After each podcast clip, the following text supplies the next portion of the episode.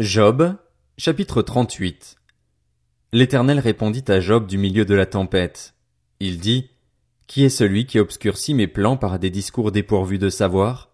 Mets donc une ceinture autour de ta taille comme un vaillant homme. Je t'interrogerai et tu me renseigneras.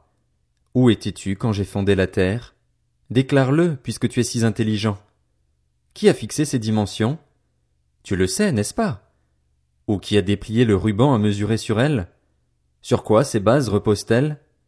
Ou qui en a posé la pierre angulaire alors que les étoiles du matin éclataient ensemble en chants d'allégresse et que tous les fils de Dieu poussaient des cris de joie? Qui a bloqué la mer avec des portes quand, dans son jaillissement, elle est sortie du ventre maternel, quand j'ai fait des nuages son habit et de l'obscurité ses langes, quand je lui ai fixé des limites et imposé verrous et portes, quand j'ai dit, tu pourras venir jusqu'ici, tu n'iras pas plus loin. Ici s'arrêtera l'orgueil de tes vagues? Depuis que tu existes, as-tu donné des ordres au matin? As-tu montré sa place à l'aurore pour qu'elle attrape les bords de la terre et que les méchants en tombent? Tout se transforme alors, comme l'argile qui reçoit une empreinte, et l'ensemble se présente comme paré d'un habit. Quant aux méchants, ils sont privés de leur lumière, et le bras prêt à agir est brisé. As-tu pénétré jusqu'aux sources de la mer? T'es-tu promené dans les profondeurs du gouffre? Les portes de la mort t'ont-elles été dévoilées?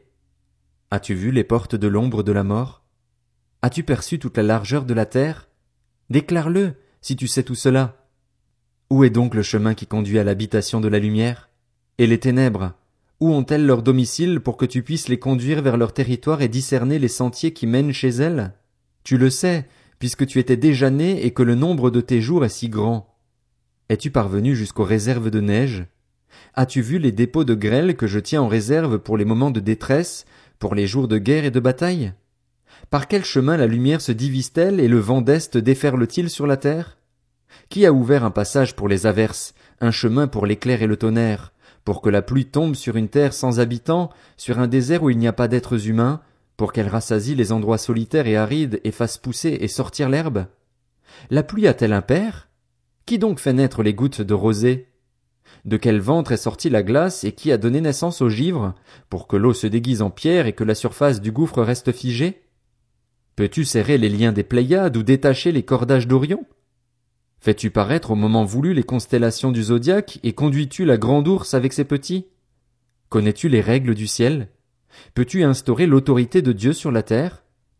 Peux-tu élever ta voix jusqu'aux nuages pour que des torrents d'eau te couvrent? As-tu lancé des éclairs? Sont-ils partis? Te disent-ils, nous voici? Qui a mis la sagesse au fond du cœur ou donné l'intelligence à l'esprit? Qui a la sagesse nécessaire pour compter les nuages? Qui peut faire pencher les cruches du ciel pour provoquer des coulées de boue et coller ensemble les mottes de terre? Chasses-tu la proie pour la lionne et satisfais-tu l'appétit des lionceaux quand ils sont couchés dans leur tanière, quand ils sont aux aguets dans leur repère? Qui prépare au corbeau sa nourriture quand ses petits crient vers Dieu et vacillent, affamés? Job, chapitre 39 Sais-tu quand les bouquetins font leurs petits? Observes-tu les biches quand elles mettent bas? Comptes-tu les mois pendant lesquels elles portent et connais-tu l'époque où elles mettent bas? Elles se courbent, libèrent leurs petits et sont délivrées de leur douleur. Leurs petits prennent des forces et grandissent en plein air, puis ils s'éloignent et ne reviennent plus vers elles. Qui a rendu l'âne sauvage indépendant et l'a libéré de tout lien? J'ai fait de la steppe son domicile, de la terre salée son habitation. Il se moque du grondement des villes, il n'entend pas les cris d'un maître. Il parcourt les montagnes pour trouver sa nourriture, il est à la recherche de tout ce qui est vert. Le buffle désire-t-il être à ton service? Passe-t-il la nuit près de ta mangeoire? L'attaches-tu avec une corde pour qu'il trace un sillon? Traînera-t-il la herse derrière toi dans les vallées? Pourras-tu t'appuyer sur lui parce que sa force est grande? Lui laisseras-tu ton travail?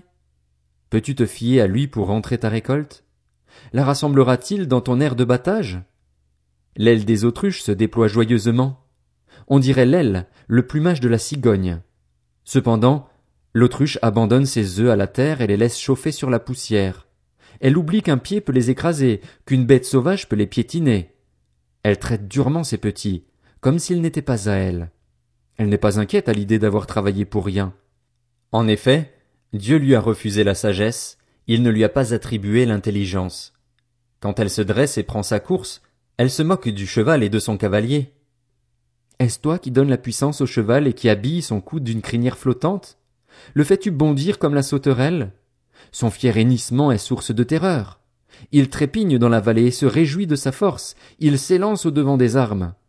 Il se moque de la peur. Il n'est pas effrayé. Il ne recule pas devant l'épée. Sur lui résonne le carquois, la lance étincelante et le javelot. Bouillonnant d'ardeur, il dévore l'espace. Il ne tient pas en place quand le son de la trompette retentit. Chaque fois que la trompette sonne, il dit En avant.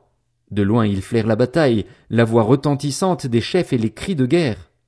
Est-ce grâce à ton intelligence que l'épervier prend son vol et déploie ses ailes en direction du sud? Est-ce sur ton ordre que l'aigle royal prend de la hauteur et place son nid sur les sommets? C'est dans les rochers qu'il réside et passe les nuits, c'est sur une dent de rocher qu'il a sa forteresse. De là il cherche sa proie. Ses yeux l'aperçoivent de loin.